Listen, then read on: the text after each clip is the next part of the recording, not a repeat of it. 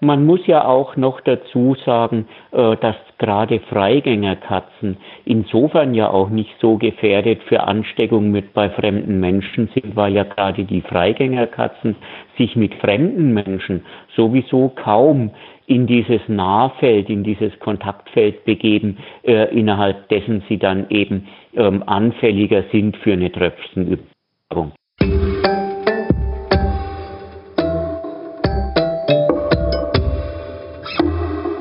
Miau Katzen Podcast. Der Podcast für Katzenfreunde, die ihre Katze wirklich glücklich machen möchten. Erfahre, wie du das Lebensumfeld deiner Katze verbessern und damit auch Probleme vermeiden kannst. Lerne, was deine Katze für ihr Wohlbefinden braucht und lausche schnurrigen Themen für dich und deine Katze. Hallo und herzlich willkommen zu einer neuen Folge Katzenpodcast. Diesmal mit einem Interview mit dem deutschen Zoologen und Verhaltensforscher Dr. Udo Ganzloser. Auch mit ihm habe ich darüber gesprochen, was ein plötzliches Ausgehverbot für Freigängerkatzen zu bedeuten hätte und mit welchen Schwierigkeiten dabei zu rechnen wäre. Dabei hat Udo Ganzloser nochmal die biologischen Aspekte der Katze an sich beleuchtet und genau da gibt es bei Freigängerkatzen einige Besonderheiten, an die man vielleicht nicht auf den ersten Blick so denkt. Die Hintergründe zu diesen biologischen Besonderheiten könnt ihr übrigens nachlesen in einem Buch von Udo Ganzloser mit dem Titel Verhaltensbiologie der Hauskatze, erschienen im Philander Verlag. Und jetzt viel Spaß beim Interview. Es gibt ja diesen einen Tiger in äh, New York im Bronx äh, Zoo, äh, der auch ähm, äh, Corona-positiv getestet ist. Aber innerhalb Europas gibt es also offenbar noch keinen einzigen Fall von irgendwelchen Zootieren, äh, die da äh, positiv getestet worden wären. Mhm. Und äh, insofern empfiehlt die Zoo-Assoziation eigentlich auch nur so die ganz normalen äh, Hygienemaßnahmen eben und ähm, äh, sagt eben auch, äh, Übertragungen von äh, Katzenartigen auf Menschen äh, sind überhaupt nirgends bestätigt und von Katze zu Katze im Prinzip auch noch nicht. Und ähm, deshalb wären halt so ganz normale äh, Hygienemaßnahmen äh, nötig, die man aber ja, damit die äh, Pfleger untereinander sich nicht anstecken, sowieso auch machen muss. Hm. Ähm, es ist ja so, dass es gab da ja auch ein bisschen Missverständnisse in den Pressemitteilungen oder in den öffentlichen Statements. Denn ähm, es gab ja diese Pressemitteilung von der BBC, ähm, wo gesagt mhm. wurde, okay, mhm. ähm, mhm. alle Katzen sollen sofort rein, gar kein Freigang mehr. Und danach sind die ja auch so ein bisschen zurückgerudert und haben gesagt, nee, nee, so war es gar nicht gemeint. Wir wollen nur, ähm, dass die Katzen drin bleiben, wenn die Halter erkrankt sind. Ja, man muss natürlich dazu sowieso sagen, dass gerade in Großbritannien momentan ob da, also nicht momentan schon, sondern seit einigen Jahren, ob das nun stimmt oder nicht, da äh, sind ja die äh, Daten auch nicht so hundertprozentig eindeutig, aber dass natürlich gerade in Großbritannien momentan massive Kampagnen äh, gegen Freigängerkatzen laufen, äh, wegen ähm, aller möglichen angeblichen oder wirklichen äh, äh, Bestandsschädigungen an Singvögeln und an einheimischen Kleinsäugern und Ähnlichem. Und äh, man, wie unser Dichter Fürst so schön sagt, man merkt die Absicht und ist verstimmt, ob das nicht einfach nun genutzt wird, um noch bei diesen Kampagnen gegen Freigängerkatzen, die aus ganz anderen Gründen äh, dort eben laufen, äh, noch eins draufzusetzen. Ah, diese Seite habe ich auch so noch gar nicht äh, bedacht. Weil gerade, wie gesagt, in Großbritannien sind ja da ähm, auch da sind, wie schon gesagt, die Daten nicht ganz eindeutig. Also auch da ist es durchaus so, dass manche Studien tatsächlich mit einem relativ großen Anteil an einheimischen Wildtieren äh, von dem, was die Katzen mit nach Hause bringen, ausgehen. Andere sagen auch da wieder, äh, das ist solange kein Problem, wie man nicht wirklich an einem Vogelschutzgebiet wohnt, wo das letzte Blaukehlchen gerade brütet. Mhm. Äh, also das heißt, da sind die Daten auch nicht eindeutig. Aber ähm, es könnte natürlich sehr wohl sein, äh, dass man diese Geschichte jetzt da auch nutzt, um da eben ein bisschen noch weiter Propaganda gegen Freigängerkatzen zu machen. Ah ja, okay, das ist natürlich interessant. Ähm, grundsätzlich ist es ja so, wenn es wirklich zu einer Umsetzung käme, Das wäre auch kein Spaß, weder für die Menschen Nein. noch für die Katzen. Nein. Wie siehst du das? Nein.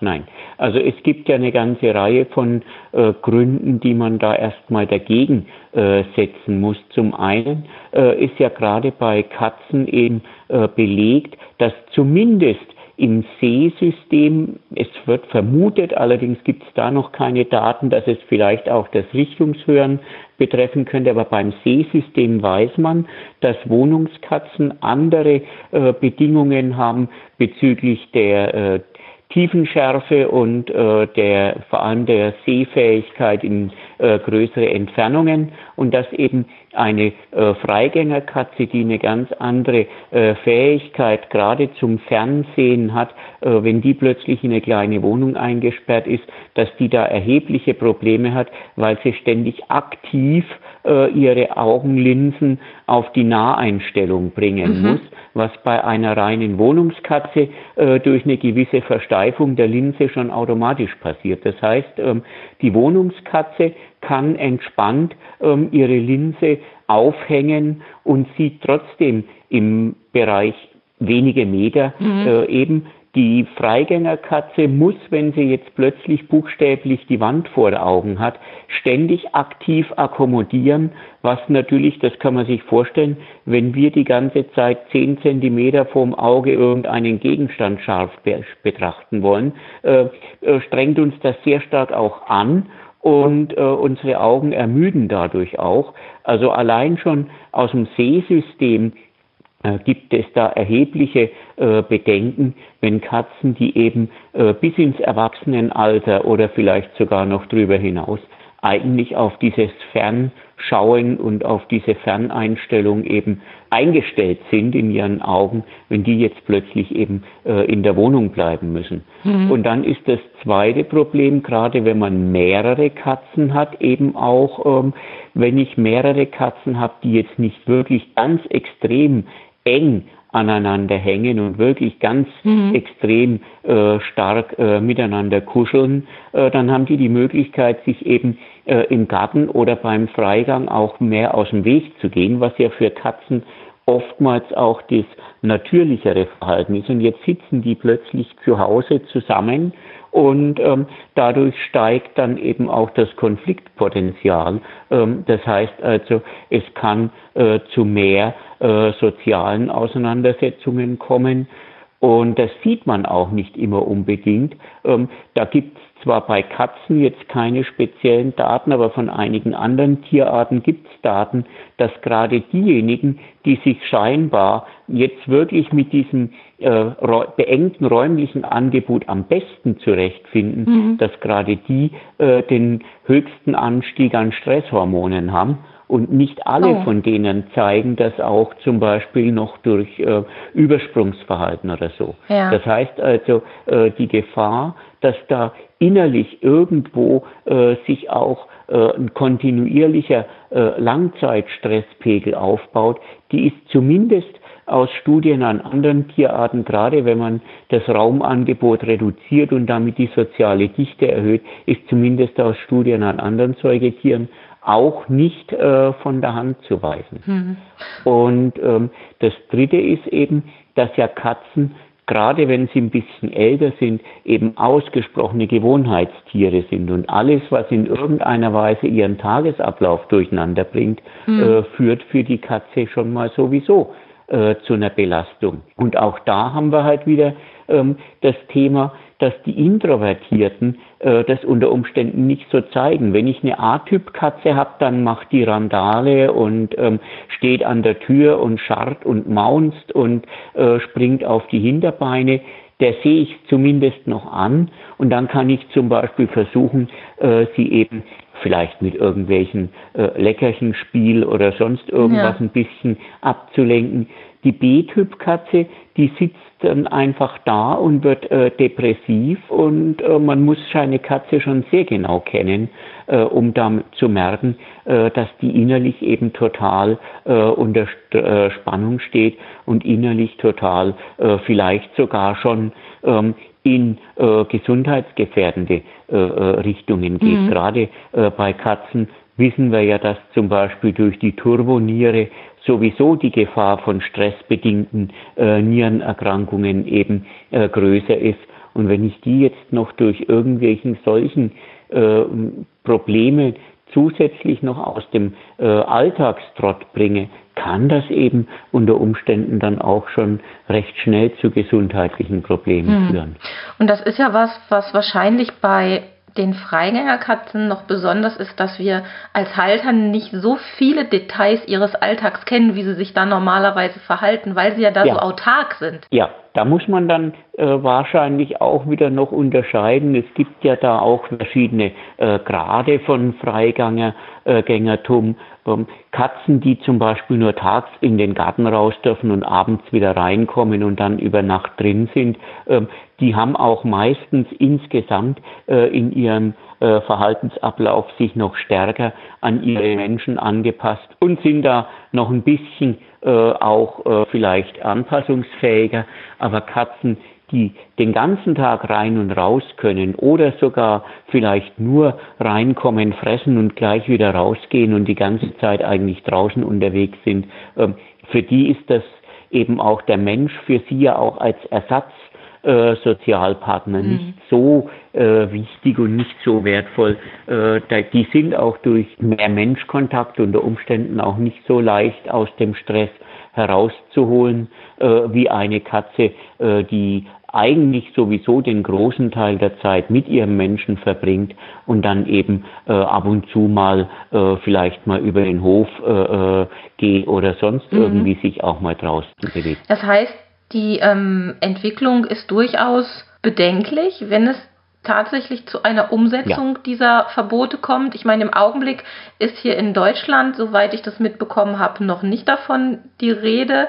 Ähm, mhm. Außer mhm. ein paar Irrläufer, so nenne ich es jetzt mal, die ähm, ja bestehende Aussagen auch aus Großbritannien so ein bisschen selbst interpretiert haben, ähm, wo es dann ja. zu solchen Empfehlungen gekommen ist, aber ohne die Umstände näher zu erläutern. Und davon halte ich sowieso immer nicht. Ja, also ich habe das jetzt leider auch nicht nachverfolgen können, aber ich meine mich aus einem ähm, Fernsehinterview mit dem äh, Bonner Virologieprofessor Streeck zu erinnern, die wohl bei dieser äh, ursprünglichen Studie dort in äh, Heinsberg auch äh, in ja. befallenen Haushalten Katzenabstriche genommen haben. Und ähm, ich meine mich da auch irgendwie zu erinnern, dass da auch bei den Katzen nichts gewesen wäre. Aber da habe ich leider keine Daten dazu. Das war nur so ein Fernsehinterview, was ich so zwischen Tür und Angel ja. mal mitgekriegt habe. Ja, also es wird sicherlich noch einige Informationen rund um dieses ja aufregende und aufreibende Thema geben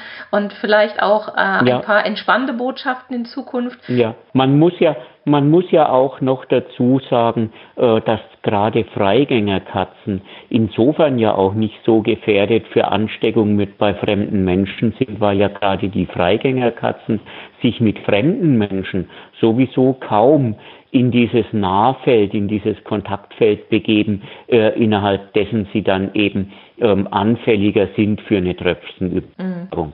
Wenn eine Freigängerkatze draußen unterwegs ist, kommt die selten an einen fremden Menschen äh, auf näher als zwei Meter oder eineinhalb Meter überhaupt dran. Äh, das heißt also, äh, die äh, Übertragungsgefahr von Mensch auf Katze die wird auch eher mit vertrauten Menschen passieren und nicht so sehr mit vollkommen Fremden. Das ist einfach vom Kontaktverhalten, wenn ich das jetzt entgegensetze mit manchen distanzlosen Hunderassen, äh, die jeden anspringen, der ja. bei drei nicht auf den Bäumen ist, äh, dann ist da sicherlich eine äh, typische Freigängerkatze äh, auch nicht so anfällig dafür, äh, weil sie sich nicht zu einem vollkommen fremden Menschen so gleich in, ins Kontaktfeld hm. begeben wird. Und wir Menschen haben ja in einer solchen Situation dann auch nochmal die Chance, sofern wir darüber nachdenken und uns ein bisschen selbst im Griff haben, da draußen gegen zu steuern. Also wenn wir draußen Katzen genau. sehen oder wenn wir auf Katzen treffen,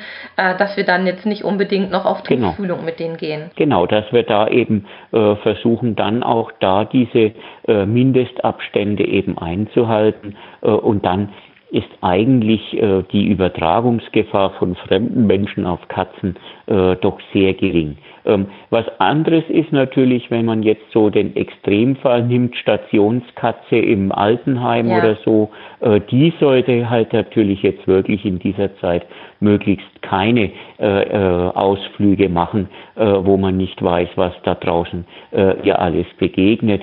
Ähm, das heißt also Katzen, die irgendwo mit Risikopatienten zusammenleben, mhm. da ist es sicherlich sinnvoll, wenn dann auch diese Katzen genau wie die äh, zweibeinigen äh, Betreuer äh, da eben ein bisschen mehr ähm, eben auch äh, unter Beobachtung stehen. Aber so der normal gesunde Erwachsene, der eben eine normale, äh, nicht sonderlich äh, draußen schmusebedürftige äh, Freigängerkatze hat, bei denen äh, ist wahrscheinlich das Risiko, dass da äh, sich bei der Katze irgendwelche äh, stressbedingten äh, Erkrankungen aufbauen, wenn sie jetzt plötzlich von jetzt auf gleich eben äh, völlig aus ihrem Rhythmus gerissen wird, ist wahrscheinlich größer als das Risiko, dass sie da draußen irgendwo ähm, in der notwendigen äh, Dichte, ein Virus reicht ja auch nicht aus, es muss ja auch eine gewisse mhm. Dichte da sein. Und ähm, klar, Katzen haben mit ihrem Jakobsonschen Organ die Tendenz, eben äh, unbekannte Gerüche mit der Zunge aufzunehmen. Das ist vielleicht ein Risikofaktor, ähm, wenn da jetzt gerade ein ähm, erkrankter Mensch irgendwo ähm, an einen Zaunpfosten genießt hat und die Katze äh, geht da dran und will das mit dem äh, Jakobsonschen Organ aufnehmen, dann macht sie das ja mit der Zungenunterseite und bringt das direkt in, äh, dann in, ans Munddach. Das ist vielleicht ein gewisses Risiko, aber wie gesagt, auch da müsste ja kurze Zeit vorher mhm. ein erkrankter oder infizierter Mensch direkt seine Tröpfcheninfektion da verbreitet mhm. haben. Ich bin froh, dass du das nochmal so beschrieben hast, weil es äh, doch eine gewisse Beruhigung mit sich bringt. Ich meine, wenn es irgendwelche ja. ja gesetzlichen Erlasse gibt, die äh, irgendwelche Maßnahmen erfordern, da sind wir alle irgendwie ja, in einer Situation, wo wir überlegen müssen, wie wir selbst damit mit unseren Katzen umgehen. Aber für jetzt, hier und heute ja. kann man sagen, okay, unsere Katzen sollten wir weiter rausgehen lassen, sofern sie es denn gewöhnt sind. Ja, und sie sollten eben äh, möglichst ihren Tagesablauf so haben wie bisher mhm. auch. Und Ausnahmen eben eventuell auch bei Katzen, wenn ich eine sehr, sehr äh, äh, auch fremden Leuten gegenüber sehr äh, distanzlos schmusebedürftige Katze habe. Aber die leidet dann sicherlich auch weniger, wenn ich sie in der Wohnung besparte, als eine äh, typische, die eben doch eher hm. distanziert äh, fremden Menschen ja, gegenüber ist. Verstehe. Udo, vielen lieben Dank für diese Kenntnisse Gerne. und ähm, ja, Informationen, die du weitergegeben hast. Ich denke, das wird viele unserer Zuhörer ein ganzes Stückchen beruhigen. Ich äh, hoffe, du bleibst gesund und wünsche dir eine, eine gute Zeit. Ja, ich hoffe es auch. Ja, und ähm, vielleicht, äh, du bist ja noch jung, ich nicht mehr ganz so sehr, aber vielleicht erleben wir es ja doch noch beide, dass wir uns irgendwann mal wieder äh, live sehen. Das würde mich auf jeden Fall sehr, sehr freuen, Udo. Ja. Gut, Sabine, dann wünsche ich dir auch erstmal was. Vielen lieben Dank, Udo. Jo, gerne. Dann bis bald. Jo, tschüss. Bis bald. Tschüss. Das war eine Folge des Miau Katzen Podcasts von Sabine Rutenfranz.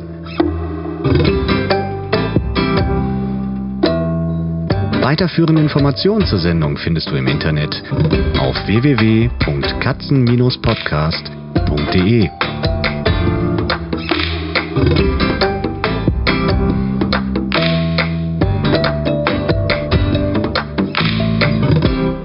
jetzt aus die Maus.